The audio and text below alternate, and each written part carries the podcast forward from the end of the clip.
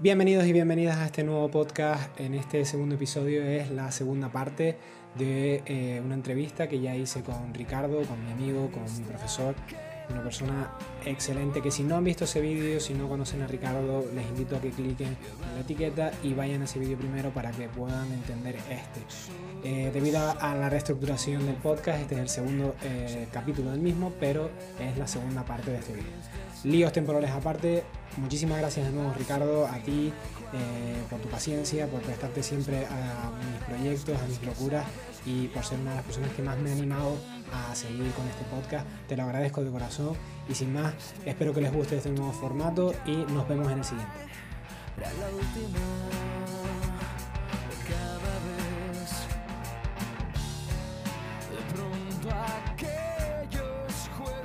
Gracias Ricardo. Estamos aquí en el gimnasio de Ricardo, como ven, hemos cambiado un poco el escenario, así que muchísimas gracias Ricardo. No nos podemos saludar como nos gustaría, darnos la mano, un abrazo. Una patada.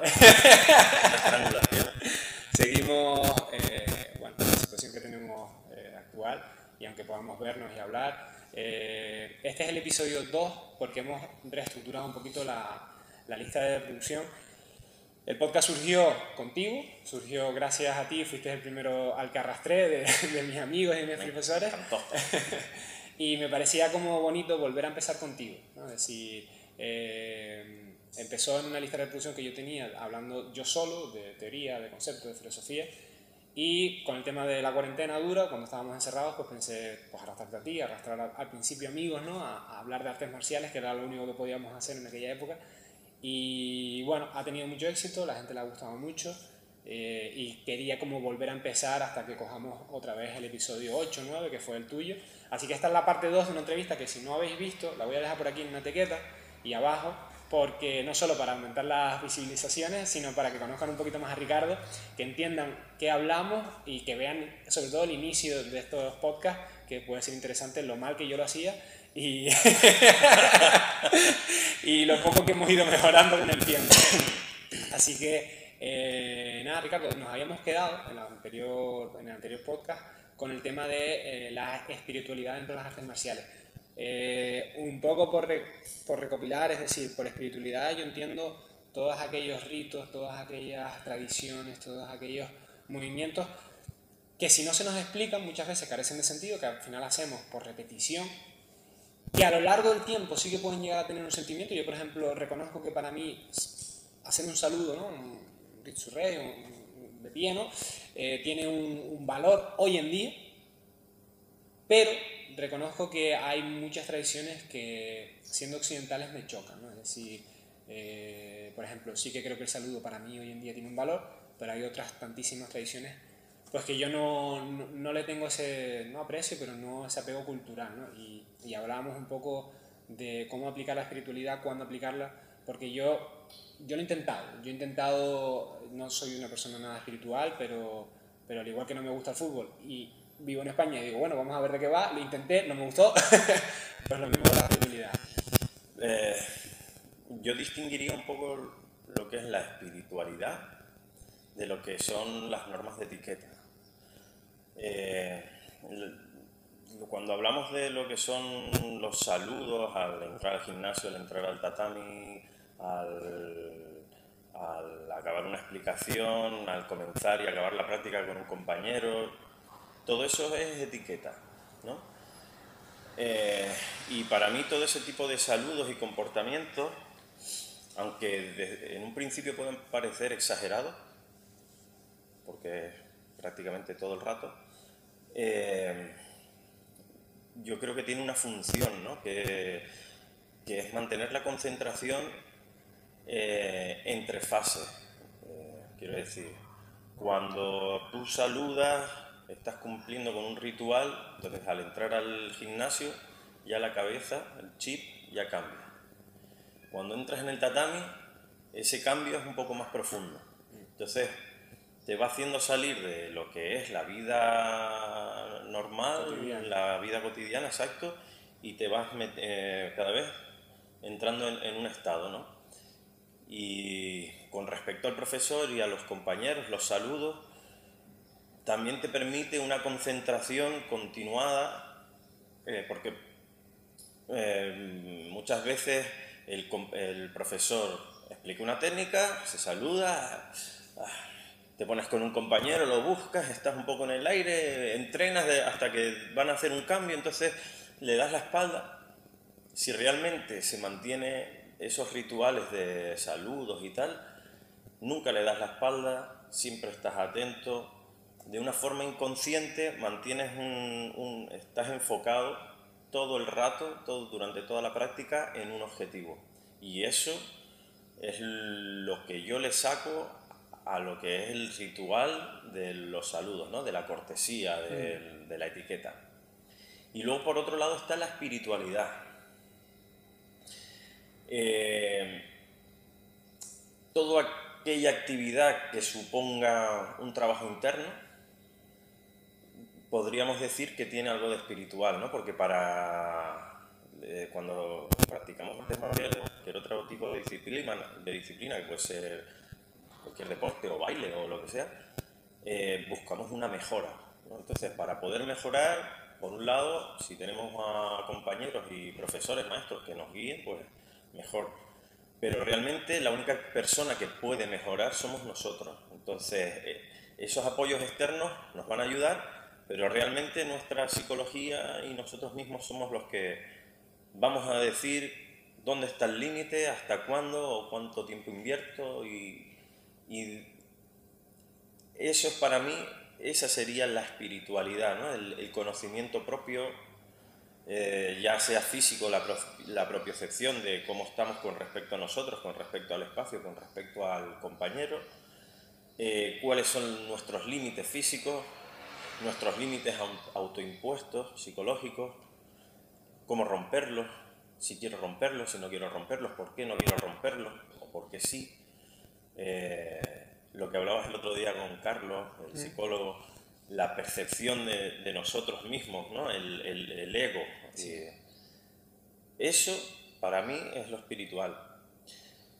Sí es verdad que luego en disciplinas como puede ser el aikido, que viene eh, creadas por Mori Ueshiba, por el fundador, que era muy religioso, ahí ya, claro, al ser tan religioso y haber desarrollado una práctica, él lo explicaba con, con las palabras que él conocía, con, su experiencia, y entonces usaba mucho em, mm, expresiones, expresiones religiosas y se apoyaba mucho en el Kojiki, que eran los, los, primeros libros japoneses de cómo se originó el mundo y eran de las divinidades y tal, incluso los alumnos más cercanos, los Uchidesi, es que lo han estudiado y hablan su idioma no lo entendían, se pasaba de espiritual, pero para mí eso ya es, eso ya es otra cosa. Claro, ese quizás haya sido yo el, el, mayor problema que yo he tenido con la espiritualidad en artes marciales, ¿no? es decir, entender la espiritualidad a través de, un culto al líder. Yo creo que ese ha sido para mí el, el, mayor rechazo que yo he tenido con, con, la espiritualidad, dentro específicamente de las artes marciales. ¿no? Sí que los preceptos, sí que como tú dices, ¿no? las tradiciones asociadas a determinados rituales, como entrar, salir del gimnasio, etcétera, etcétera, sí que los he llevado bien, incluso algunos los he naturalizado, pero esa idea de, no, lo que hablamos de Huesiva, ¿no? por ejemplo, una cosa es el respeto que hay que tener a tus mayores fuera y dentro de un tatami, es decir, ese respeto a una persona, oye, que ya ha vivido más que tú, que está un poco en la fase final de su vida y que, oye, que hay que respetar esa experiencia y que te ha ayudado, ¿no? Es decir, porque incluso aunque no sea tu abuelo, ha pagado impuestos en tu país durante 60 años y al final, pues se le debe ese cierto respeto de haber ayudado a la sociedad durante tantos años, ¿no? Pero una cosa es confundir respeto con veneración. Y ese ha sido para mí siempre un problema clave y que no veo en todos lados, pero sí veo en algunos sitios que se venera ¿no? a, a, los profesores cuando pues iba pues era un humano como tú, como yo, era una persona con sus defectos y con sus aciertos. Y que sin duda Figuras como Ueshiba, figuras como Jigoro Kano, como Funakoshi fueron determinantes en las artes marciales y se les debe reconocer, pero no venerar como, como si fuéramos un mesías o como si fuera... Ese para mí siempre ha sido el choque que yo he tenido, ¿no? porque al final he tenido una educación de una forma y de repente llegas a ese mundo y ves ciertos comportamientos que, que no son... Mm. Entonces sí que o que criticas, ¿no? Algo de Huesiva o que criticas algo de... Y, y llega el metodista... Y, y, no solo porque cuando es el fundador, no, no, no, está bien, yo también comparto tu visión, pero es algo más lógico, pero también yo lo he visto con respecto a, a, lo, a, la, a la, gente que da clases, a los mismos profesores, que muchas veces ellos no, no lo buscan, bueno, hay veces que ellos lo, lo, inculcan, ¿no? Un poco... Lo promueven. Sí, pero hay otras veces que no, y son los propios alumnos los que para autorreafirmarse en su práctica o en su conocimiento dan pie a ello, ¿no? Eso tampoco lo, tampoco lo comparto. Sí. Pero bueno, eh, yo creo que la espiritualidad está bien siempre y cuando eso, no caigamos en cultos, no caigamos en, en, en, prácticas ¿no? cerradas, como tú dices, ¿no? y por beneficio propio al final también. Mm. Si, si, ves que, que, un profesor se está, o profesora se está aprovechando de su estatus para conseguir cosas fuera y dentro de un tatami, también me parece un poco eh, peligroso cuanto menos. Después, Ricardo, te quería preguntar una cosa, porque yo te conozco de hace, cuando tú eras veinteañero y yo era adolescente. Ha llovido. ha llovido. y había algo que, que, que, ya creo que no te pasa tanto, por fortuna. Eh, creo que, que, cuando eras más pibe sí que te pasaba mucho. Y ahora yo me acuerdo que siempre se te decía, cuando todavía no dabas clases, sino que, bueno, eras el típico, un alumno más aventajado, que sí que sustituía, pero que no tenías pues tu gimnasio, no tenías tu mm. grupo, siempre se te decía, no, no, es que Ricardo, me recuerdo yo escucharlo, eh, Ricardo tiene mucho talento. Y yo veía que no, que Ricardo sí que tenía talento, sí, porque si entendemos talento como una capacidad innata para, en tu caso, en el caso de las artes marciales, recordar una serie de movimientos, imitarlos y hacerlos de forma eficiente, sí que a lo mejor puedas tener una predisposición positiva a ello. Pero yo lo que veía en ti, y es lo que tú siempre recalcabas, era tu trabajo. Y eso sí que, está feo que lo digas tú, pero lo digo yo, yo veo que tú eres un currante dentro de las artes marciales, que estás noche y día, y tú eres un ejemplo, porque mucha gente dice, no, hay que salir y entrenar afuera, y algunos lo hacen, y algunos lo dicen. Y tú lo haces, es decir, tú te vas a un gimnasio, ya sea de judo, de Brasil en Jiu-Jitsu, y entrenas desde el cinturón blanco, y te lo pones, y das caña y con tu ejemplo, pues personas como yo vemos y hacemos, imitamos lo mismo, ¿no? Es decir, pues lo mismo, vas a un sitio, te pones un cinturón blanco y te pegas con todo el mundo. Entonces, me gustaría un poco que hablemos ¿no? de, de, talento y de trabajo y realmente lo que es importante a largo plazo, porque ya digo, hay mucha gente que se obsesiona con el talento, con ser bueno, con tener aptitudes, cuando realmente lo que hay que echar es horas y punto, en mi opinión. El talento en, una primera fase, por ejemplo, eh, pues claro, marca una diferencia con respecto a alguien que empieza al mismo tiempo que tú. Pero a la larga, o sea, a medio plazo, yo veo el talento, si uno no está bien educado, si uno no tiene autocrítica, y, lo que volvíamos antes, si no tiene una capacidad propia de mejora, eh, es un freno. Porque que estás acostumbrado en esa primera fase que empiezas a entrenar, que se te da mejor que a los demás y tienes tal, entonces yo ah, no necesito entrenar tanto, total, ya les paso por arriba, ¿no? Y llega un momento en que te encuentras con alguien y dices, ya, y el talento no no es suficiente. Y, y eso a mucha gente talentosa, ahí eh, supone un momento de criba, ¿no? En que dices, ¿sigo o no sigo? ¿Me cuesta un esfuerzo? ¿Me voy a esforzar o no me esfuerzo? Realmente, en un medio largo plazo, lo que marca la diferencia es el trabajo. En una primera fase es el talento, pero el, resto es todo eh, práctica, práctica y práctica. Autocrítica para buscar el fallo, para saber que no pasa nada si tienes fallos, porque siempre va a haber fallos y nada, y entrenar y entrenar. Y lo que dices tú de eh, necesito, en mi caso llegué a otras artes marciales rebote, o sea, de rebote, ¿no? Pero otras las he buscado a propósito eh, para mejorar, por ejemplo, las proyecciones o para mejorar el suelo, pues acabas en una en un arte marcial o acabas en otro, entonces para ser más completo.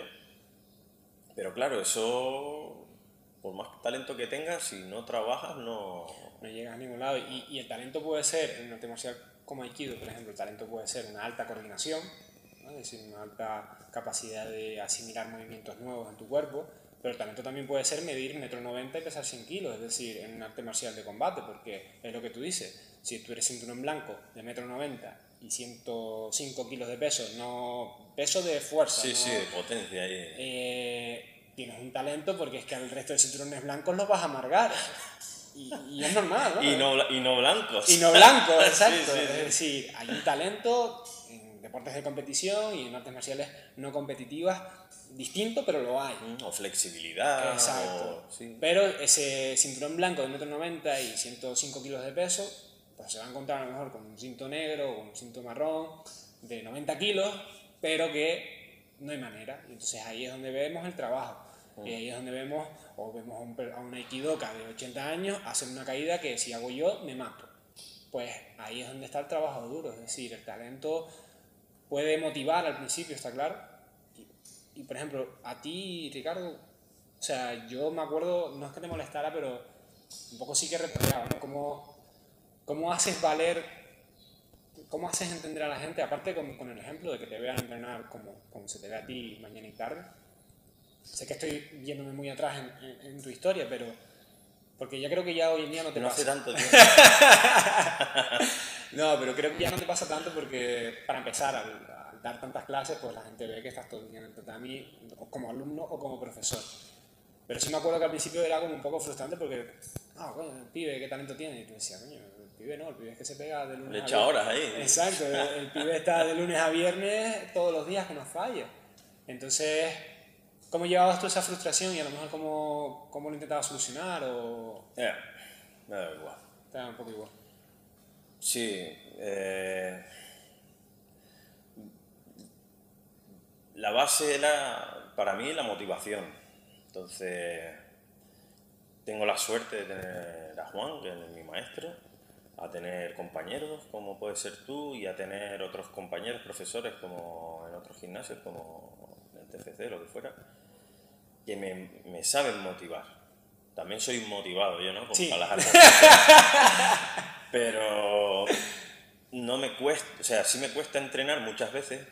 Levantarme temprano para entrenar es duro, pero sé que luego me va, me sabe. Entonces lo que es echar horas no, no, me, no me cuesta, me gusta.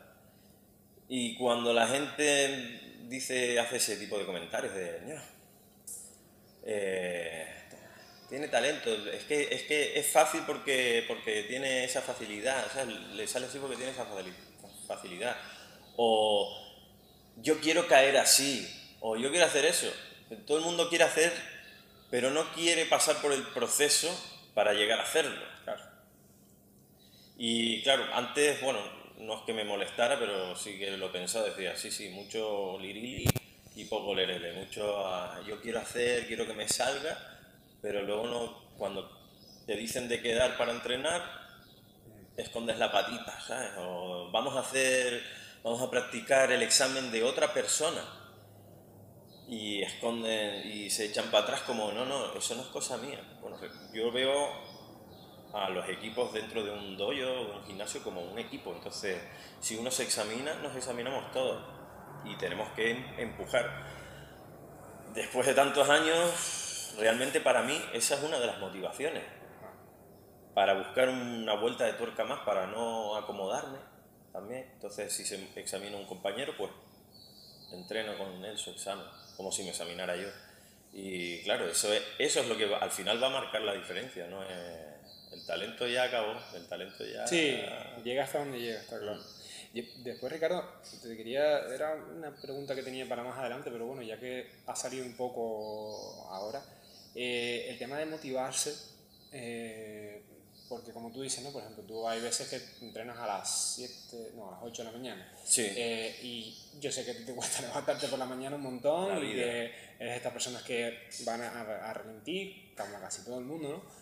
Eh, yo, por ejemplo, a mí lo que me pasa es que cuando yo digo que yo odio trabajar físico, la gente no me cree, ¿no? Porque dice, coño, pues si tienes un montón de conocimientos, tienes títulos de, de- de entrenador personal, tienes y entrenas y la cuarentena pues animar a mis chicos, pero al final, es decir, eh, lo, que, lo que quiero preguntar un poco es, ¿cómo haces tú para que esa motivación intrínseca que venga de dentro, no que venga de fuera, porque yo soy muy partícipe de que la motivación de fuera es como un caramelo de azúcar, ¿no? Mm. Te la tomas, te da ese subidón Y de con la cafeína, ¿no? Te tomas el café, ¡buah! 10 minutos y después la bajona, ¿no? Que la motivación tiene que venir de dentro, porque ya digo, si te pones un vídeo de estos de YouTube, ¡ah! workout, no sé qué, si lo que dura el vídeo estará, pero cuando el vídeo se acabe, haces tú... Eso es así. ¿Y cómo haces tú para mantener esa motivación interna, ¿no? de, de ti mismo? Bueno, a mí Juan, Juan Febles me hace bastante, al comienzo de todo, de mi vida marcial, como quien dice, me lo dijo, haz de tu punto débil, trabaja tu punto débil, haz tu punto fuerte. Porque son, a la larga, ¿no? con el trabajo es lo que va a marcar la diferencia. Eh, tanto es así, por ejemplo, que dentro de lo que son las caídas, mi lado izquierdo, yo, eh, fa- fatal, ¿no? Entonces, haciéndole caso a Juan, machaqué mucho el lado izquierdo, ahora el lado izquierdo para caer es maravilloso, y el otro, el derecho no es que esté mal, pero, o sea, que por el trabajo, entonces, esa, esa psicología, ¿no? Esa forma de trabajo de decir, voy a trabajar lo que me incomoda, lo que sé que soy malo, porque hacer lo que a uno le sale bien Sí. es muy fácil, ¿no? Total, me sale bien, me siento cómodo, pero ese salir de la zona de confort, de decir, esto es lo que me falta, voy a trabajar esto específicamente, pues eso es una de las motivaciones.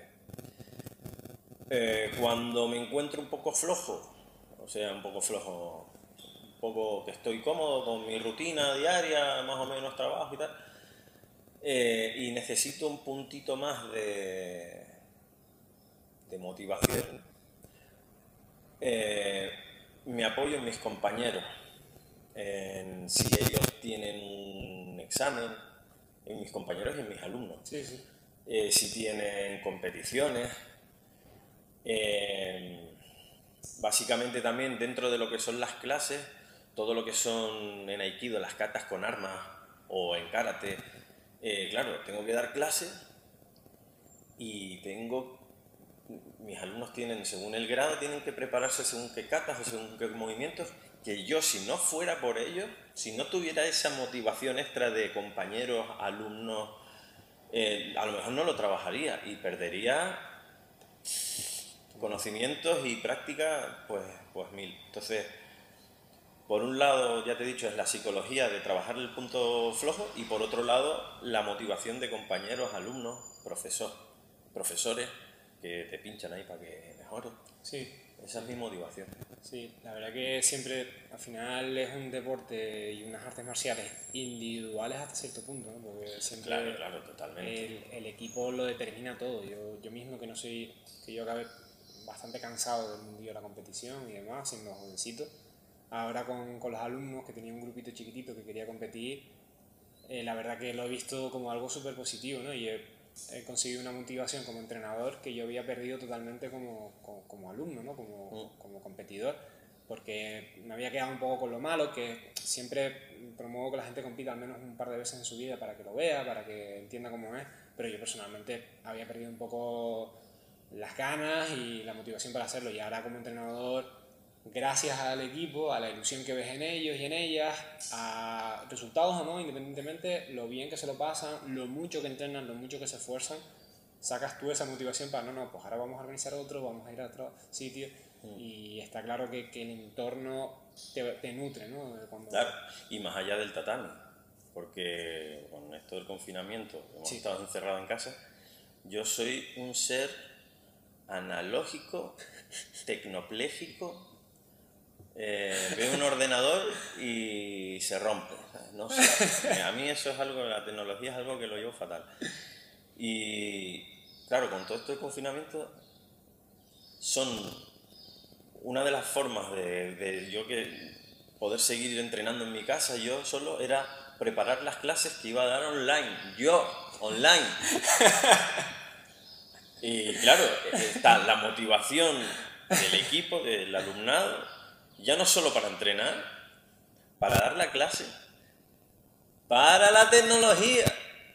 ¿Sabes? De la mente plástica, eso de adaptarse o morir, ¿no? Pues la motivación para mí, sí, alumnos, compañeros, profesores, ¿no? A mí- todo un- A mí me ha pasado exactamente igual, es decir, la idea del canal fue de los alumnos, Eh, es verdad que a mí, me, a mí sí que me gusta la tecnología, así que...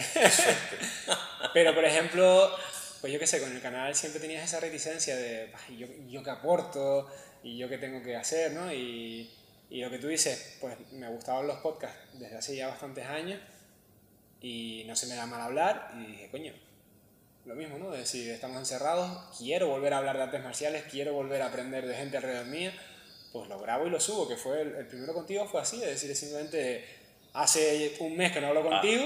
y tienes entrevistas guapas, ¿eh? Claro, es decir, y hacía un mes que no hablaba contigo por todo el rollo, como tú y yo estamos acostumbrados a hablar en persona porque no nos llamamos, sino más bien siempre, oye, eso vamos a tomarnos algo y quedamos o nos vemos en el gimnasio, es decir, que no mm. tenemos costumbre de estar con el teléfono, ni yo ni tú, entonces, claro, dada la circunstancia, hacía como un mes que no te veía, que no sabía nada de ti, digo, coño, para ver, para ver si estabas bien.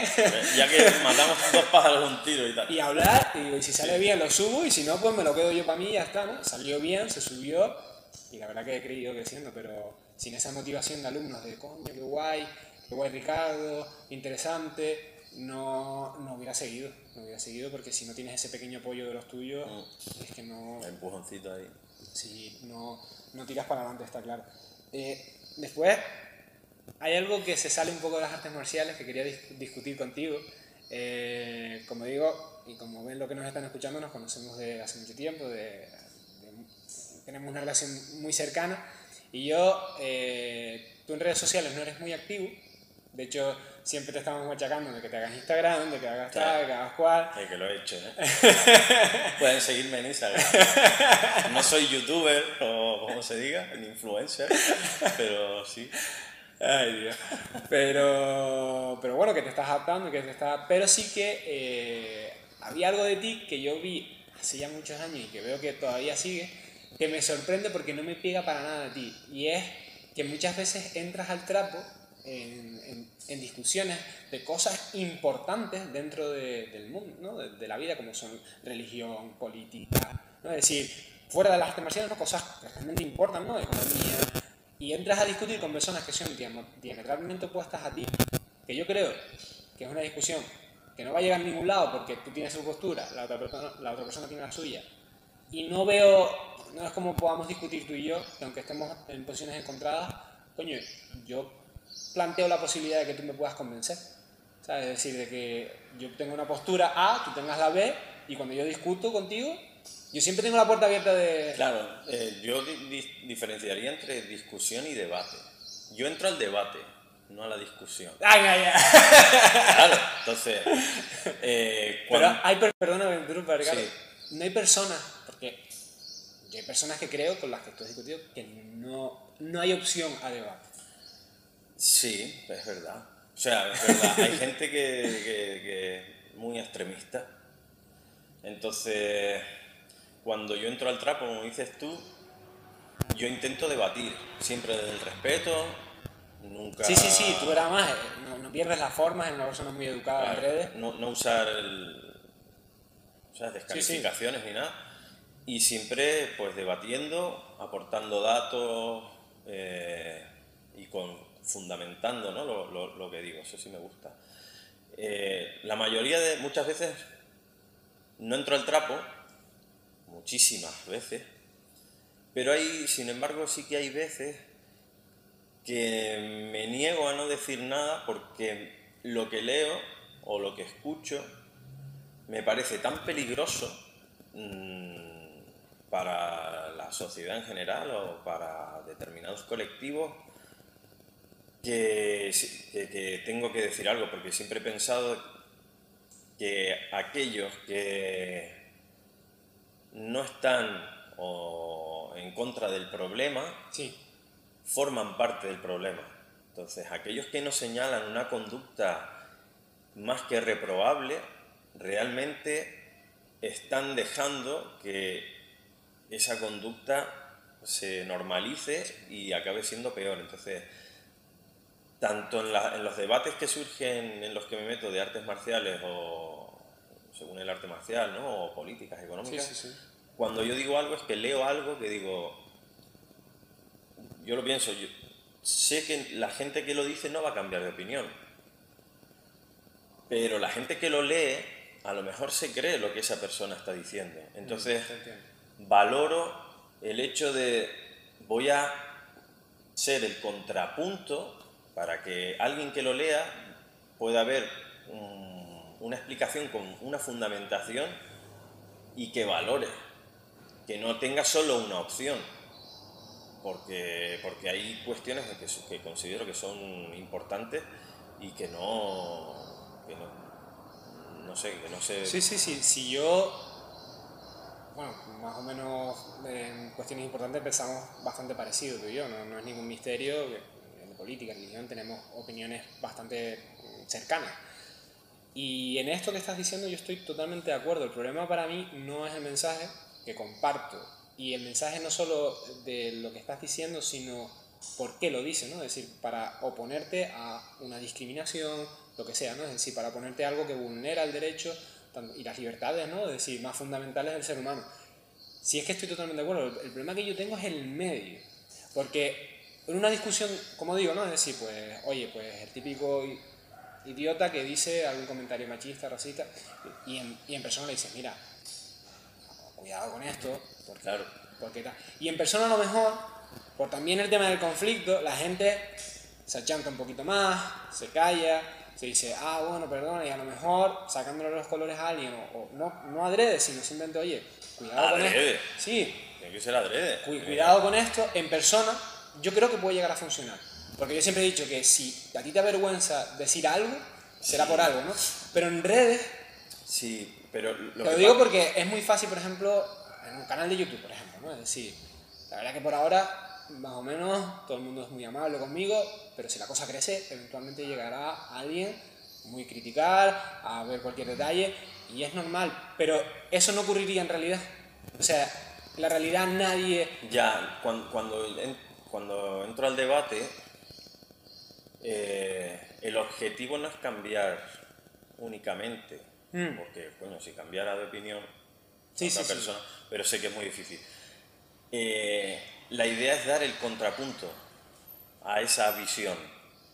Porque lo que pasa con los mm, productos de las redes sociales, más media, eh, medios de comunicación, que cada vez comunican menos, más bien desinforman, ¿no? Eh, lo que hacen es polarizar informaciones, polarizar la población, polarizar posturas políticas, ideológicas, religiosas. Eh, realmente lo que busco cuando comento algo es dar otra opinión para que eh, esa saturación, mm. ese machaqueo de una opinión extrema sobre algo que yo no comparto, tenga un contrapunto, entonces, de manera que otra persona que lo lea no sucumba al bombardeo de una idea por más terrible que ésta sea, sino, sino que de repente vea otro comentario fundamentado y diga, bueno, no voy a ceder a, a ese bombardeo o a, esa forma, porque muchas veces la forma en la que expresan cuando alguien es muy violento, no solo escribiendo, sino en el mm. cara a cara, la gente que tiene una forma de ser un poco más tranquila o sumisa, cede. Mm. Solo por no llegar a... A confrontación. Claro y eso psicológicamente te va marcando y, al final acabas aceptando cosas por no confrontarte. Entonces, dentro de, claro, dentro de las redes sociales busco dar la opinión para, otro tipo, para otro colectivo, otra forma, para que no cedan a, esas cosas que son, y, en mi opinión, no están bien. Y no te cansa, Ricardo, no, no te o sea, porque a mí personalmente yo te voy a ser sincero, si, si yo veo a alguien en mis redes sociales... Lo bloqueo y punto. Sí, sí, sí. sí, bueno.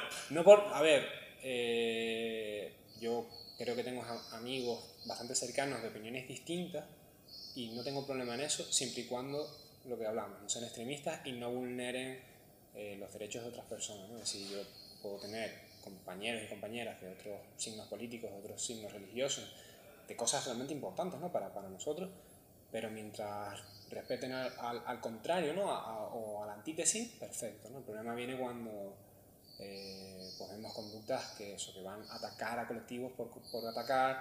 Entonces ahí sí es verdad que yo diferencio redes sociales de las públicas, como puede ser YouTube, que no puedo elegir a quién tienes y a quién no. De la mía persona, por ejemplo, el Facebook mío es muy personal, es decir, en el sentido son gente pues con la que he estudiado, que, aunque ya no me lleve, que sí he conocido a todos en persona, ¿no? Entonces ahí tengo el lujo de decidir fuera. Mm. Eh, el mal triunfa porque los hombres mm. buenos no hacen nada. Entonces, si... Sí, pero a mí el problema, a mí el problema es el medio. Es decir, es que yo comparto todo... pero es que el medio, las redes sociales ya forman parte de, lo que es la vida de todos nosotros y en muchas ocasiones durante muchas horas al día y supone un bombardeo continuo. Y cuando son cosas que a uno, como dices tú, que tú puedes elegir, es un contenido que tú eliges, y que, pero cuando te metes en una red social, como puede, bueno, eh, ahí te llegan cosas de fuera, de gente de otra ideología, otro, con otros criterios. Y muchas veces el, el más media lo que hace es un bombardeo sistemático para cambiar la línea de opinión general. Sí, sí, y, juntarte a la gente que opina igual, es decir, porque haya 20 locos, antes estaban separados y ahora, gracias a las redes sociales, se pueden juntar en el mismo sitio, está claro. Entonces, en determinadas cuestiones, eh, hacer caso omiso mm. me parece contraproducente para el bien general.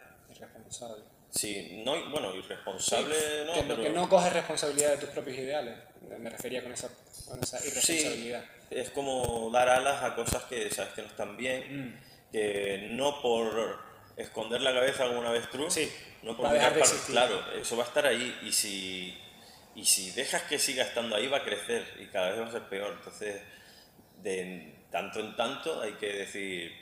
Eh, pues sí, pues... Esa es mi forma de verlo. Sí, sí, sí, ya te digo, sé que es un tema súper complejo. Pero sí cansa, porque madre mía. Sí, sí, por eso, por eso me sorprendía, ¿no? Eh, sé que ya te digo, es un tema súper complejo que no tiene, quizás pensemos que no tiene tanto que ver con artes marciales, pero bueno, hay veces que te puede ocurrir ¿no? en el tatami que de repente eh, conozcas algo de una persona que de repente no... Bueno, dentro del tatami soy de los que piensan que, lo que hay determinados temas que no se deben de tocar. Dentro del tatami es la práctica, que como hablábamos antes, ¿no? según entras vas saludando, vas yendo cada vez más dentro tuyo hasta que dejas todo lo demás fuera y te centras en la práctica. Cuando se tienen este tipo de conversaciones, lo que hace es alejar tu foco de la práctica y te dispersas y incluso a veces alguien con el que te llevabas súper bien en la práctica, acabas, de, acabas poniendo una barrera. Sí. Y tampoco está bien.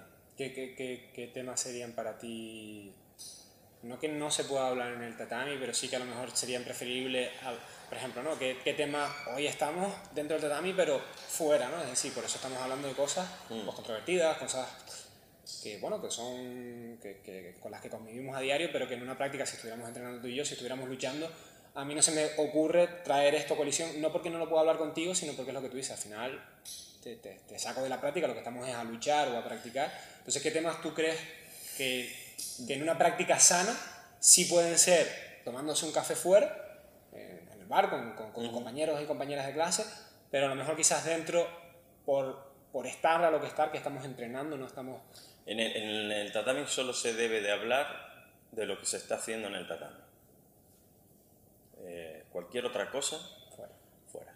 Eh, esto lo, me gustó mucho cuando hiciste la entrevista a Carlos, al psicólogo, que decía... Una entrevista brutal. Sí, me gustó mucho. Mm. Eh, hay tiempo dentro del tatami, dentro de todo lo rigurosos o rígidos que podamos hacer con la etiqueta, dependiendo del dojo o del gimnasio hay tiempo para echarse unas risas. Sí, sí.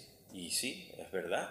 Y porque el, el disfrute es la mejor motivación y la, cuando uno está disfrutando es cuando más aprende. Entonces es importante saber disfrutar desde el respeto, ¿no? Pero siempre enfocado. Eh, puedes tener un cachondeo, un momento dado, pero siempre algo en lo que esté relacionado con, con lo que estás haciendo, con la práctica Y ya luego, como dices tú, pues puedes quedar fuera y hablas de, de lo que sea.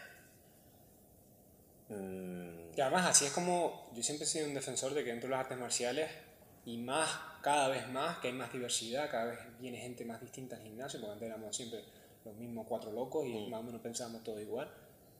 Que es un gran conocedor, es decir, de personas, porque de repente, no, es que yo soy maestro, no sé qué, no, es que yo soy policía, no sé cuánto, no, es que yo. Y mm. claro, tienes un bagaje cultural tan distinto, un nivel socioeconómico tan distinto, unos niveles de estudios tan distintos, que al final creo que es genial, que, que, es algo que no pasa en otras actividades, porque te puedes, un pibe de 20 años se puede llevar con un treintañero o con una persona de 40 y ser amigos. Y eso fuera del tatami cuesta, porque al final hay jerarquías, hay distancias sociales, es decir, si tú estudiaste psicología o derecho, tus amigos son de psicología o de derecho, es decir, se van creando guetos con la vida. Y suele ser difícil salir de ese gueto. Y las artes marciales te ponen en contacto con gente que... Sí, de diferentes estratos, edad y de todo, sí. El, el hecho de mantener, además, de todas las conversaciones que te alejan de la práctica fuera, hace que por más... Que fuera también puede ser en el vestuario, es decir... Bueno, ya y tampoco, para, mí, para mí tampoco. Una vez entré en el dojo, alguna risa sí, pero... No, a ver, debería ir... Entendiendo conversaciones todos hemos visto comentarios en el, en el vestuario que no viene una cuenta, ¿vale? Eh, no me refiero a eso, sino a lo mejor, pues en el vestuario, oye, ¿cómo te salió el examen? O cómo, ah, oye, el curro, ¿qué tal, tío? ¿Ya te promocionaste? Ese tipo de cosas que hacen cohesión, sí. Es decir, las conversaciones chungas, igual que eso no. Sí, mm. eso es verdad que hay que intentar las tonterías que tú quieras bromear con tus amigos de determinadas cosas, bueno, aquí no. El, el hecho de que se, para mí, de que se haga, de que el doyo sea como el espacio... Neutro. No, sagrado. Este, el, el dojo es el espacio para el que viene a entrenar. Y es donde tú dejas fuera los problemas y cuando estás aquí, estás aquí y todo lo demás carece de, peso y, de presión. ¿no? Eso hace que, cuando, que, como dices tú, tienes aquí compañeros de la más diversa índole, de ideología, lo que fuera, de religión o lo que sea, que tú sales fuera y puedes discutir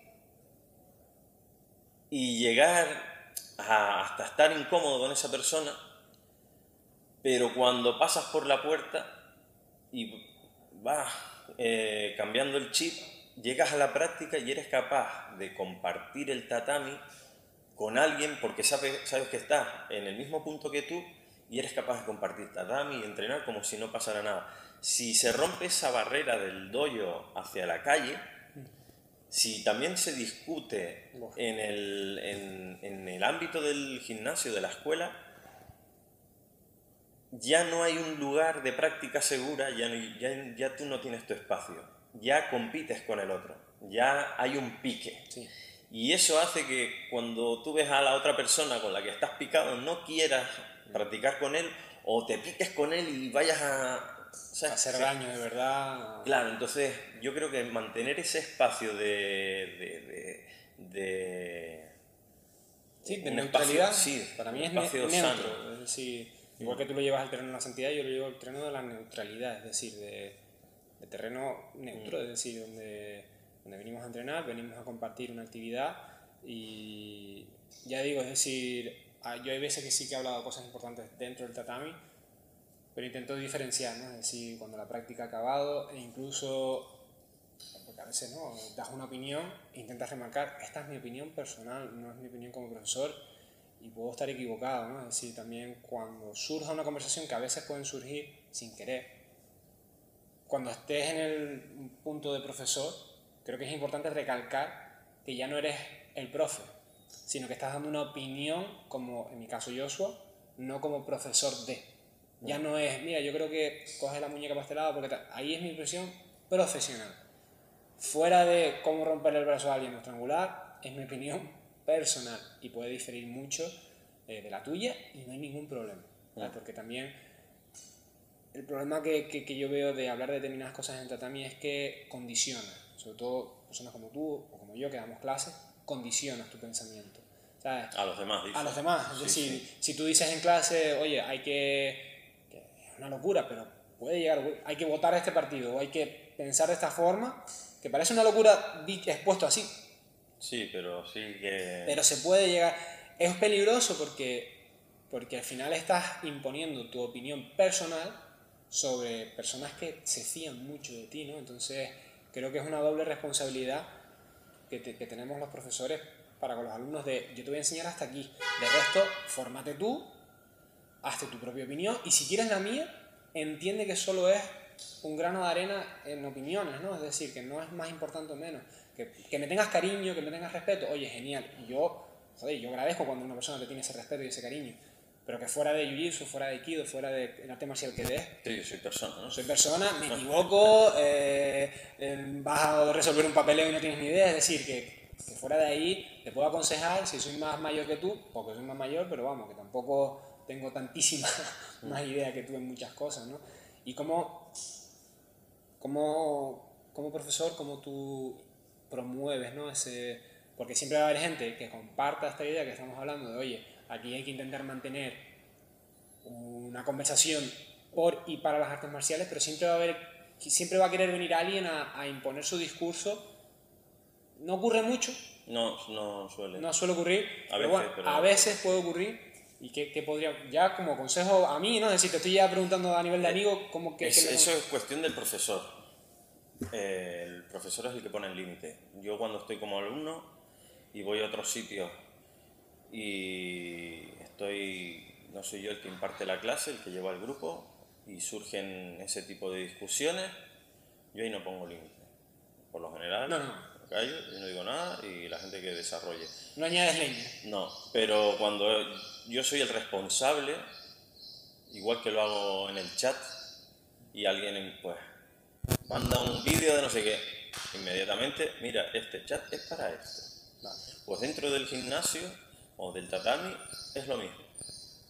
Cuando alguien se sale un poco de madre o empieza a hacer comentarios o tiene un determinado tipo de actitud, desde el respeto se le dice, mira, eh, la forma dentro del gimnasio, los principios o los valores que se llevan o se imparten en el gimnasio, no, o sea, tu actitud, tu comentario no tiene cabida. Entonces, que no se le dice que no puede pensar así, No, no, no. simplemente que en este ámbito que se lo guarde y que tal. No hay ningún problema. Sí, es- son de estas situaciones desagradables que nos ocurren eh, a veces como profesor, pero bueno, hay que atajar, hay que ser un poco cortante en ese aspecto. Y al final también dependemos del, del, del sentido común de las personas, ¿no? Es decir, de- El menor común de los sentidos. Sí, sí, sí. No- no- no- Complicado. para un poco descansar, Ricardo, de hablar de cosas intensas, si, como siempre, como, como hemos ya hecho en, en todos estos podcasts, me gusta que si, si el invitado o la invitada tiene alguna pregunta, más que nada por eso, porque hemos estado hablando de tantísimas cosas hoy, eh, poco intensas, entre comillas, pero bueno, que me apetecía hablar contigo. Yo creo que he sacado cosillas en claro. Entonces, pues eso, si, tienes, si te ocurre alguna pregunta, si tienes algo un poco para que, para que tú descanses de... Bueno, ¿qué? Pues te voy a hacer una pregunta o dos, si se me ocurren más o tres. Eh, dentro de lo malo que ha podido ser el confinamiento, ¿cuál ha sido, quitando lo que pueda ser la adaptabilidad, ¿no? la adaptación, qué puntos buenos le has podido sacar al confinamiento? Eh, para empezar este podcast, así de claro lo digo, eh, ya no solo el canal de YouTube, de hacer vídeos, porque realmente he tenido muchas ideas eh, para grabar, pero no tenía medios, no tenía compañeros, ¿no? Decir, pues no te podía coger a ti y decir, oye Ricardo, vamos a ponernos aquí y practicamos un derribe y grabamos un vídeo sobre un derribe, ¿no? Tengo un montón de ideas para hacer de artes marciales para artes marciales para los alumnos míos. De hecho, te he dicho para grabar para tus alumnos de Aikido. Es decir, tengo un montón de ideas creativas que no puedo realizar porque la ley no lo permite. Pero este podcast me ha dado esa, toda esa capacidad creativa que yo me considero una persona creativa en el sentido de me gusta pensar, me gusta planificar, me gusta hacer cosas nuevas. Todo ese enfoque que no he podido hacer en mis clases, porque yo me gusta siempre estar buscando sistemas de entrenamiento nuevos, eh, juegos para los adultos incluso, y siempre estoy maquinando, maquinando. toda esa energía la he podido focalizar en esto, en buscar personas con las que hablar, porque al principio fue fácil, ¿no? Porque estabas tú, personas muy cercanas a mí que se ofrecieron voluntariamente o voluntariamente a dedo. y coño, que, que, se prestaron a ello y al principio fue muy fácil, pero después, bueno, había que echarle morro, preguntar a personas que no conoces tanto o que no conoces. Y, y me sacó de mi zona de confort, que a mí me cuesta un poquito, y encima me ha permitido desarrollarme creativamente, que a mí me encanta. ¿no? Y, y, y cada vez creo que lo hago un poquito mejor cada vez me sale mejor, estamos haciendo cosas nuevas, por ejemplo, ¿no? Esto podíamos haberlo repetido, tú en tu casa y yo en la mía, pero no, es decir, aunque salga mal, aunque no se oiga tan bien, es seguir aprendiendo, porque eso también tiene un proceso técnico que yo voy mejorando. Entonces, yo me podía haber quedado en casa con los medios que ya teníamos y hubiera salido igual de bien que, o mejor que la primera conversación que tuvimos, porque ya llevaba 20 de práctica, pero no, quiero salir, quiero coger una cámara, quiero grabar con un micro, quiero ir al gimnasio de la persona con la que hablo. Mm. Entonces, para mí, quizás el podcast en primer lugar y el canal de YouTube en segundo, porque no he podido hacerlo como yo, porque no he podido en mi casa coger un tatami y coger a mi pobre pareja y, hacerle una predicción porque no compete, pero ha sido lo mejor de, de esta cuarentena, poder dedicar tiempo a algo que no hubiera podido hacer de otra forma ¿Y cuáles crees, crees o cuáles serían los pasos a seguir o sí, los pasos a seguir para una vuelta a la práctica con, a la práctica como estamos acostumbrados? Sí. ¿Cuáles serían los pasos que tú darías? Lo primero, lo que hemos hablado tú y yo, que, no, que haya una seguridad legal. ¿no? Es decir, yo lo he comentado con, con mi equipo, cada uno que haga lo que le dé la gana, pero yo lo que no puedo haber estado durante 10 años que llevo dando clase a niños y 4 adultos, no se metan en problemas, culpan la ley, ¿no? porque yo estaba muy ligado al mundo de la defensa personal también a través del deporte, comprar la ley, yo les estoy enseñando algo que mal usado, no me gustaría, para llevar la primera de cambio, pum, romper la legalidad y... Breaking the law, breaking the law. Entonces, cada uno allá con su código ético y moral, ¿no? Es decir, yo, aunque no me parezca bien, hay que cumplirla, hay que luchar si te parece que es injusta, pero mientras se cumple ya está, ¿no? Es decir, y hasta cierto punto puedo llegar a entenderlo. Entonces, una vez haya todos los requisitos legales que nos den luz verde, lo primero, bajar expectativas y ansiedades, porque yo cuando pudimos volver al gimnasio he grabado un par de vídeos de físico para que la gente siga entrenando, retos y demás, y el primer día me grabé tres vídeos del tirón y el día siguiente eh, me había que sacar de la cama con una espátula. Porque, claro, es decir, yo he podido entrenar mucho durante la cuarentena porque he tenido la suerte de que tengo pesas en casa, tengo material, pero lo que no tengo es espacio. ¿Qué pasa? Llegué al gimnasio y empecé pum, pim, pam, para arriba, para abajo, porque tenía espacio. Cosa que no había tenido en el confinamiento. Si había tenido material. Sea, pues cuando te pongan otro delante. Ese es el tema. Y te Entonces, yo creo que lo que más hay que cuidar a los alumnos y a las alumnas es las expectativas ir tranquilo, porque ya estaba dando clases en el parque de físico y ya molestia está no sé cuánto. ¿Por qué? Porque la gente quiere volver, quiere, ¿sabes? Es decir, el que quiere volver tiene muchas ganas, me incluyo.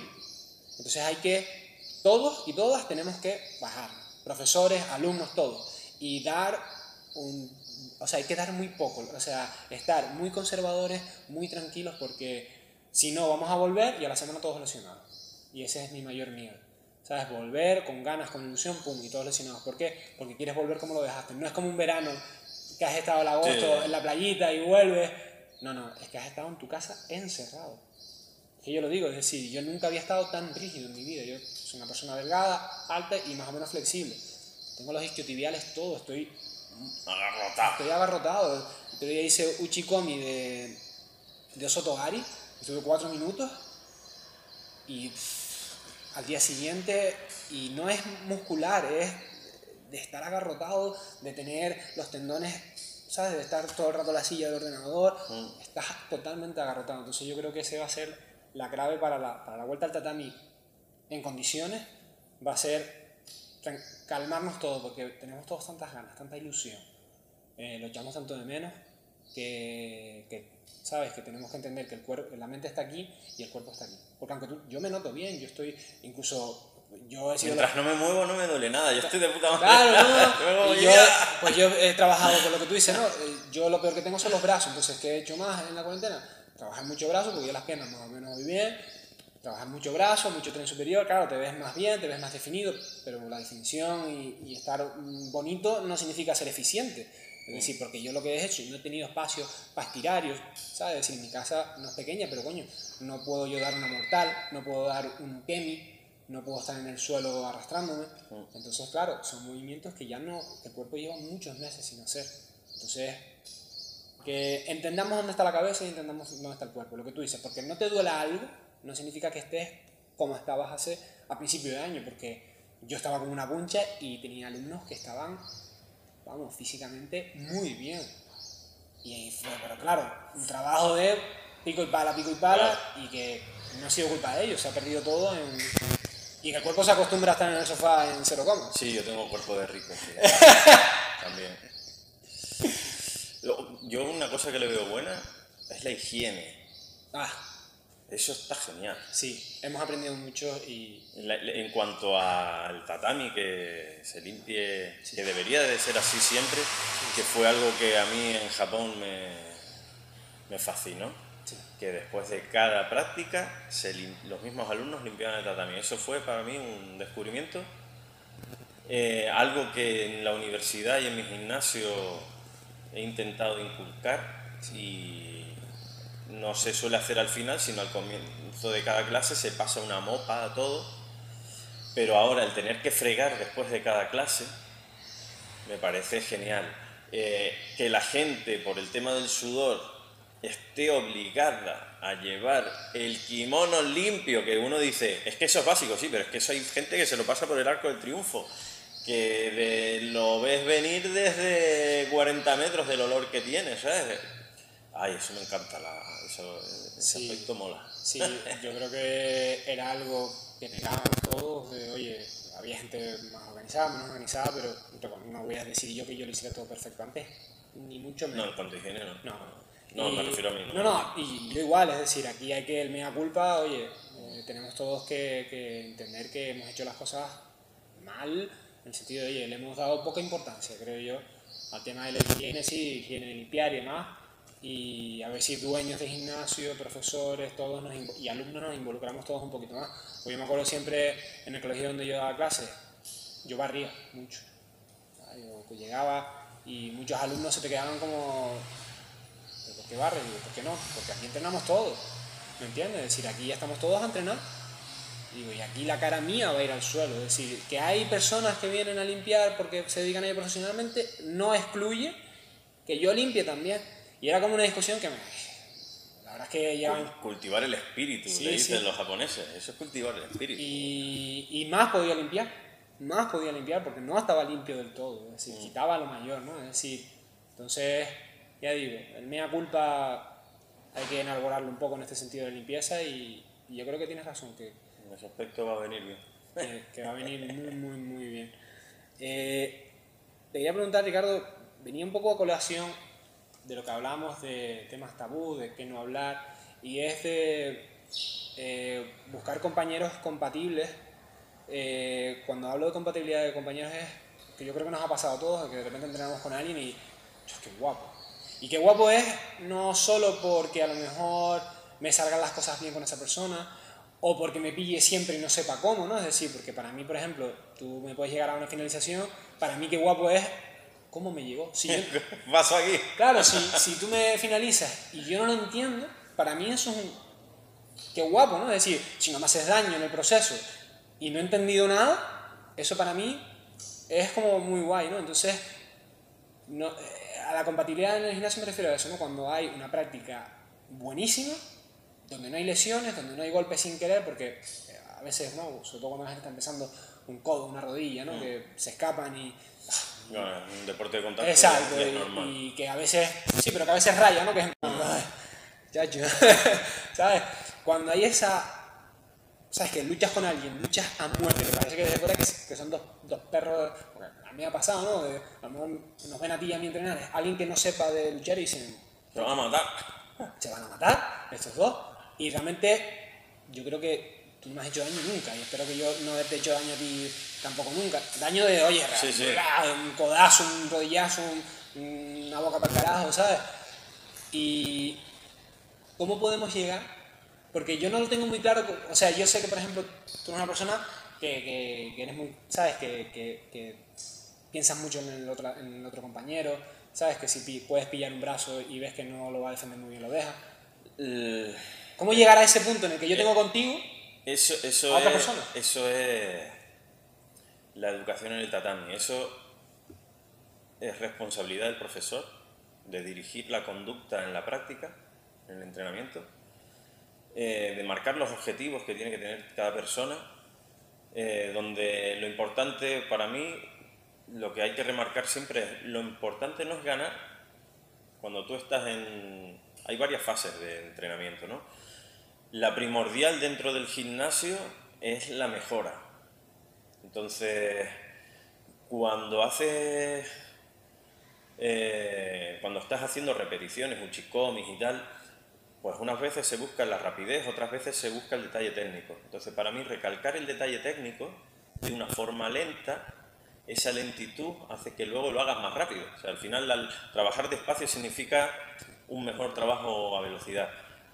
Una vez ya tienes trabajo a velocidad y empiezas a hacer los comités, los randori, lo que es el combate, hay que distinguir el combate de perfeccionamiento con el combate de Sihai, de, de competición.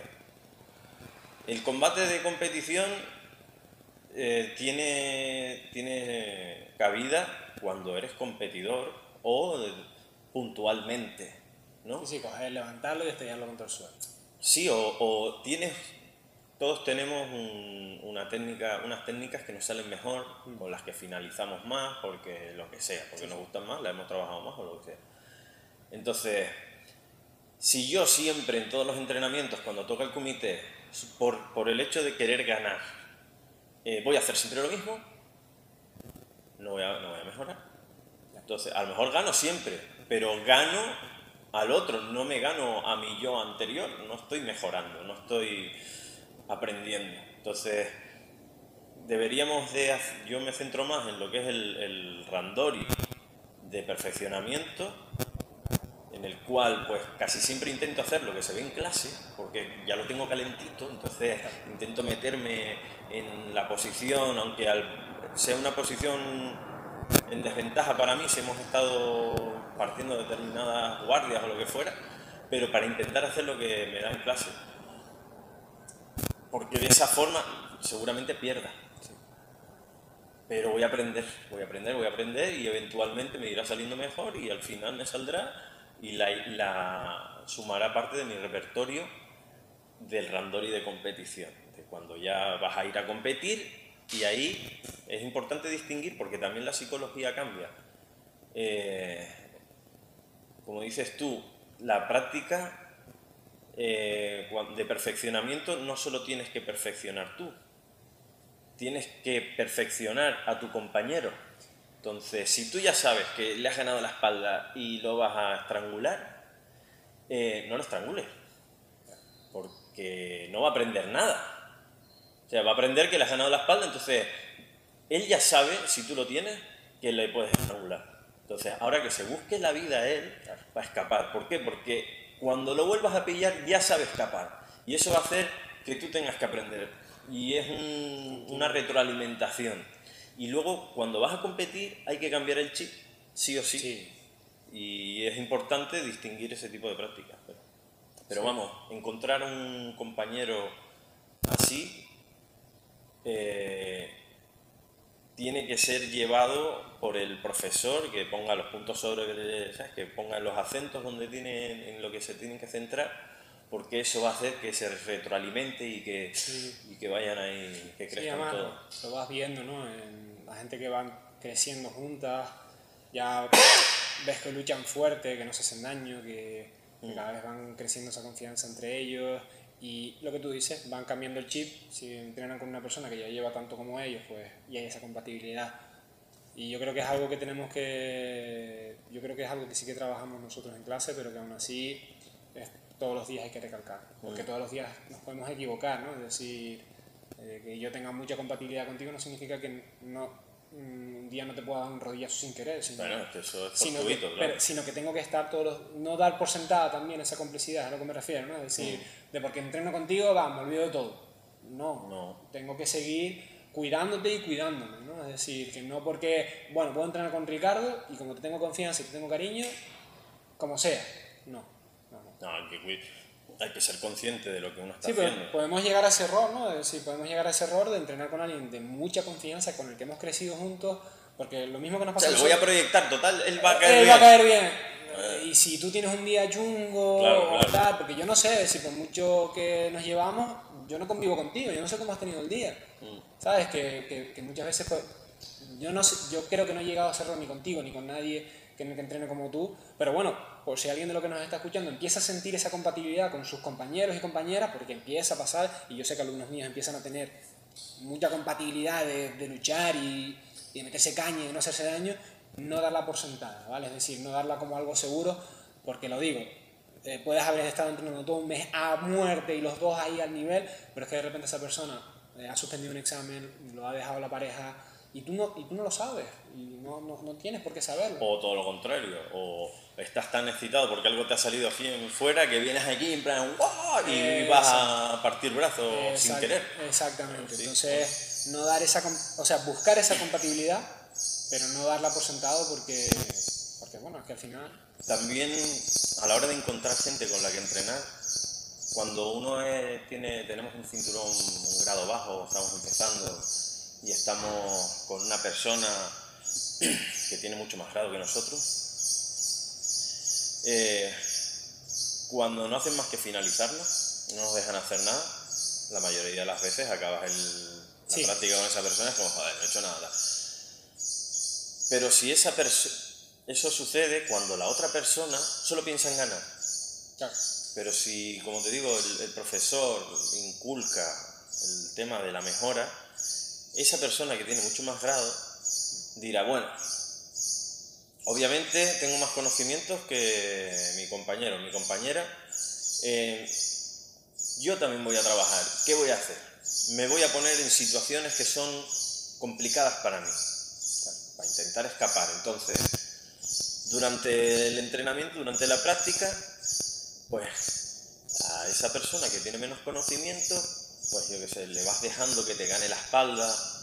Entonces, está aprendiendo realmente a ganar la espalda o a meterse en guardia profunda o a entrarte a una proyección o lo que sea y tú te dejas hacer. Eso para esa persona es motivante. Y al mismo tiempo tú estás aprendiendo porque te estás poniendo en una situación complicada a propósito, que eso ya psicológicamente... eh, complicado. Claro, es dar un paso importante y luego estás tú también aprendiendo a salir y la otra persona está aprendiendo a no dejarte escapar y claro, esa complicidad mm, que tiene, ¿no? Que, que realmente es responsabilidad y que tiene más grado de decir, eh, no voy a machacarlo, voy a aprender yo también, pero genera una complicidad que hace que el que tiene menos grado al final acabe el combate y tenga ganas de seguir, de decir, mañana te busco y peleamos otra vez. Y así, o sea, ahí, claro, claro, eso es, eso es muy importante a la hora de la práctica. sí. Sí, vamos llegando ya al, al final ¿no? de, de este podcast y Ricardo, y me gustaría preguntarte dos cosas. Hemos hablado de cosas de dentro del gimnasio de- y de fuera del gimnasio, y un poco me gustaría hacer dos preguntas, una más o menos fuera y otra también a medio camino, las dos. Eh, la primera es un poco ya preguntarte, ¿no? ¿Cómo estás llevando toda esta situación que estamos viviendo, ¿no? Tanto dentro de fuera del tatami, ¿no? Es decir, yo he tenido distintas etapas y bueno, me gustaría un poco toda la pandemia que estamos viendo, ¿cómo la estás viviendo tú? ¿no? Yo estoy cansado del éxito. La verdad que mi, mi familia gozo- goza de salud, yo también, tengo la suerte de tener espacio en casa, mm, la motivación de mis alumnos y de mis compañeros a la hora de mantener esa actividad en casa, de seguir creciendo en cuanto a lo tecnológico, ¿no? Como tú con Sí, sí. cacharros y tal. Mm, y a la vuelta, pues bueno, igual que tú, me he sentido arropado de la gente que tiene ganas y que más allá de tener ganas, apoyan al gimnasio, al, al dojo, a la práctica. A lo mejor hasta ni pueden venir a entrenar, pero aportan su granito de arena porque dicen, bueno, eventualmente volveré, pero sé que es necesario mantener el este, entonces eternamente agradecido en ese aspecto. Y ahora al volver, mm, al volver a dar clase o al volver a entrenar con Juan en el gimnasio, eh, súper motivado, porque más allá de las ganas, ¿no? del parón, ahora también, pues de lo que hablábamos antes, hay compañeros que tienen exámenes arriba, entonces empezamos a ver cómo hacemos, Sí, no vamos a empezar a practicar. Estamos hablando de una de, de karate Sí, que, sin que- contacto, que no hay eh. contacto entonces pero el tema de nos mandamos vídeos de las catas mira cómo lo hace aquí mira cómo lo hace allá eh, aspectos técnicos echamos unas risas quedamos para entrenar y la verdad que motivante Lo- yo veo el futuro bien motivante la verdad que Sí, desde aquí, hombre, dar públicamente las gracias pues, a los alumnos de Ricardo, a los alumnos míos, porque yo creo que se ha hecho un esfuerzo, y ya no solo alumnos de Harry Dojo, de Ricardo y, y de, y de mi grupo, que han sido muy generosos tanto con él como conmigo, sino en general porque son historias que veo repetidas, ¿vale? Es decir, son historias que he visto en distintos profesores y profesoras, y habla mucho de la bondad que hay la calidad humana Sí, tío. que, que es un mundillo el de las artes marciales que yo creo que nos podemos sentir bastante orgullosos. Evidentemente no todo el mundo puede ayudar, ni nosotros lo, lo- lo pedimos, pero ya te digo, no solo es el caso de Ricardo, no solo es el, el caso mío, son ya varios ejemplos de que veo personas preocupadas por sus dojos, por sus gimnasios, por sus academias, que ayudan y hombre, eh, yo personalmente lo, lo quería agradecer ahora a tus alumnos, a los míos Mm. y a todas las personas que están apoyando su gimnasio porque eh, ya digo, es una muestra de la calidad humana que hay en este pequeño mundillo de las artes marciales. y muchas veces la ayuda no es solo económica No, no, no, no. sino desde enseña- enseñarte cómo se hace el perfil en Instagram, o cómo se cambian las claves, o cómo se monta un vídeo, en mi caso, ¿no? ponerle música, o cómo se da una clase online, o O ver lo que hacemos. claro, eso, todo eso suma, todo suma. Yo, que mis alumnos vean los vídeos, que les den a like, es lo que tú dices, es decir, es que ya solo que pierdan el tiempo en, en ver lo que yo les intento ofrecer con todo el cariño del mundo, Es motivante. para mí es que es lo que me, me da ganas de volver a hacer otro podcast, es decir, porque si el podcast ya solo lo escuchan mis alumnos, yo estoy contento.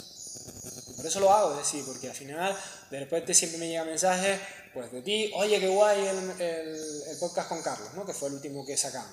Pero es que como tú me lo envían otros profesores y otros alumnos, me dicen, qué guay es. Y ya digo, aunque solo lo vieras tú, aunque solo lo viera alumnos, yo ya estoy contento, porque eh, esa palabra de, Dios, qué guay, o qué tal, a mí me motiva un montón. Entonces, no, no, aunque no podamos apoyar económicamente en nuestro gimnasio, un ¿cómo estás? Un echar un cable, es que Claro. simplemente un oye Ricardo, ¿cómo estás? Se ha agradecido tantísimo y simplemente quería también pues, hacerlo público, ¿no? Es decir, incluso, oye Joshua, buenos días, ¿cómo estás? Ya se agradece, ya se agradece muchísimo. Entonces, pues muchas gracias a todos los que han tenido ese gesto, sea cual fuere. Y ya por último, Ricardo, antes de despedirnos, aprovechando que tienes la camisa, ¿Qué? Calidad. Para el que no lo sepa, Ricardo tiene un, un grupo de música, es batería. Y no sé si llegamos a hablar de eso en el anterior podcast. No lo sé. Eh, No creo lo que no, creo que no. Si, si, si, si fue así, perdonen que nos repitamos. Pero sí que lo hablé con otras personas que son, que, que son músicos o no profesionales, pero sí que siguen ellos. Y veo que hay gente que se le da y que trabaja mucho las artes marciales y que son buenas. En el caso de Ricardo, o Jesús mismo, ¿no? para alguien que nosotros dos conozcamos.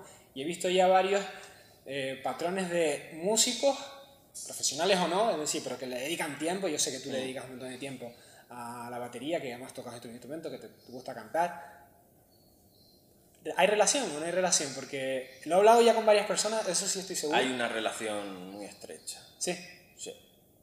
Yo soy, yo soy analfabeto musicalmente. No, por, por un lado, bueno, hay dos relaciones que van juntas.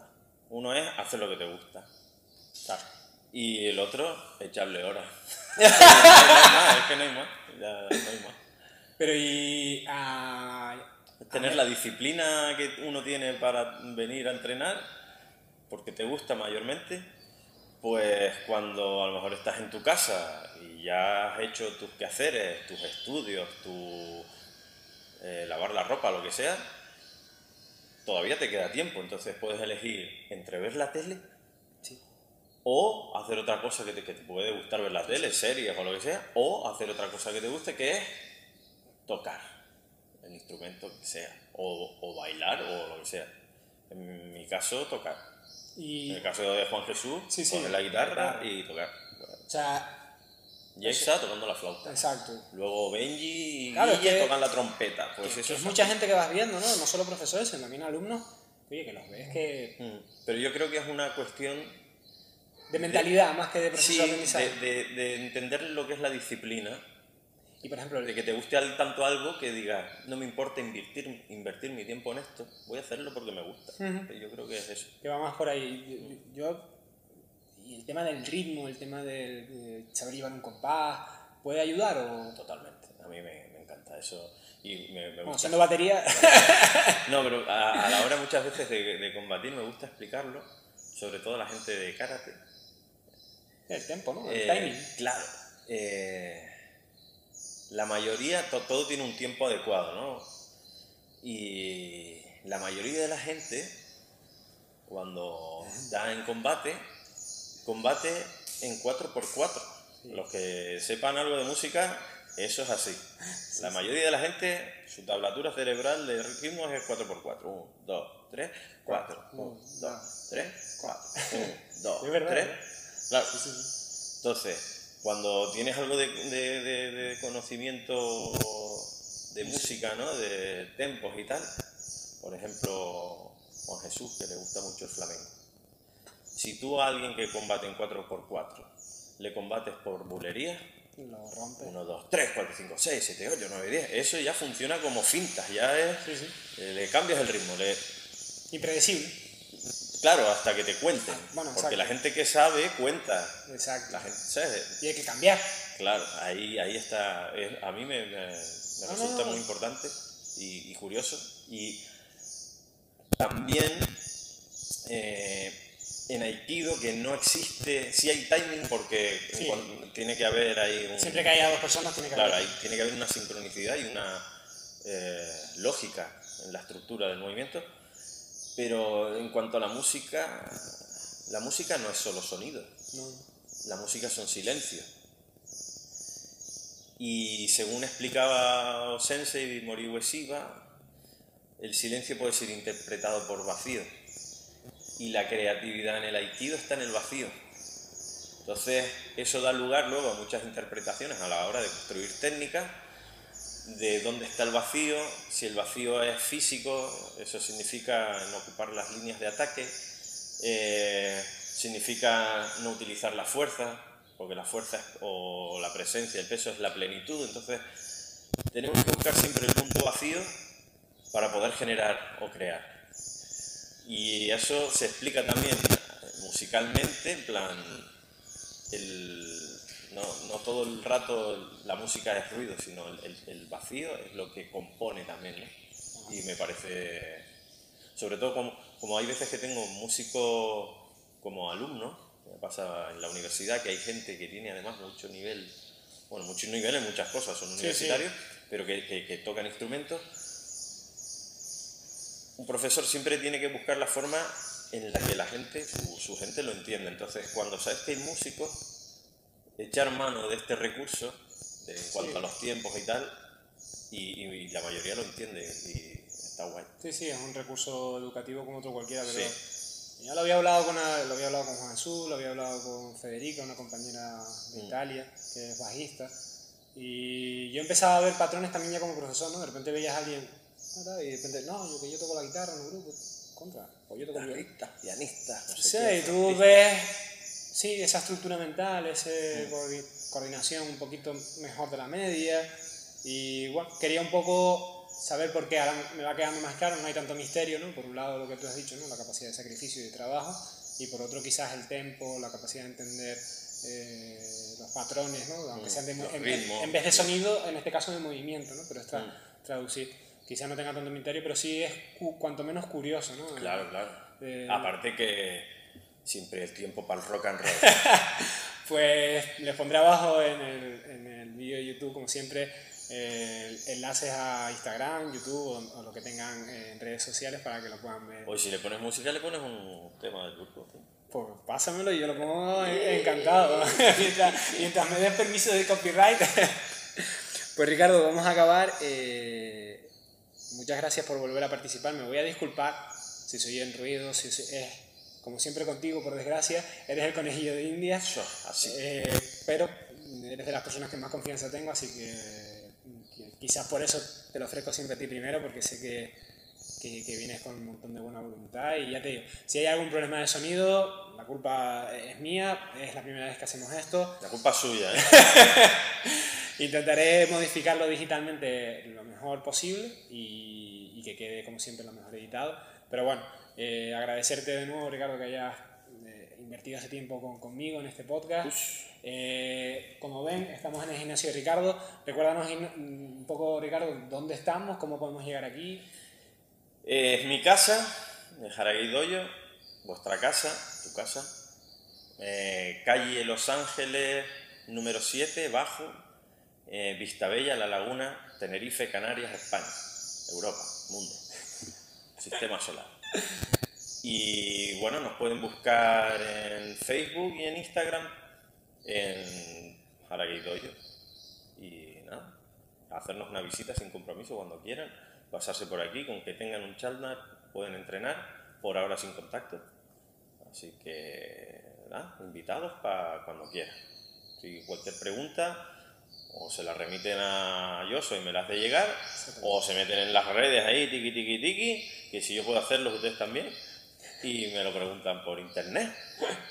Pues muchas gracias, Ricardo. Nos vemos en el siguiente podcast. Atentos porque el número 3 creo que va a ser... La bomba. Va a ser interesante cuanto menos. Y lo dicho, muchas gracias por estar ahí, por escuchar.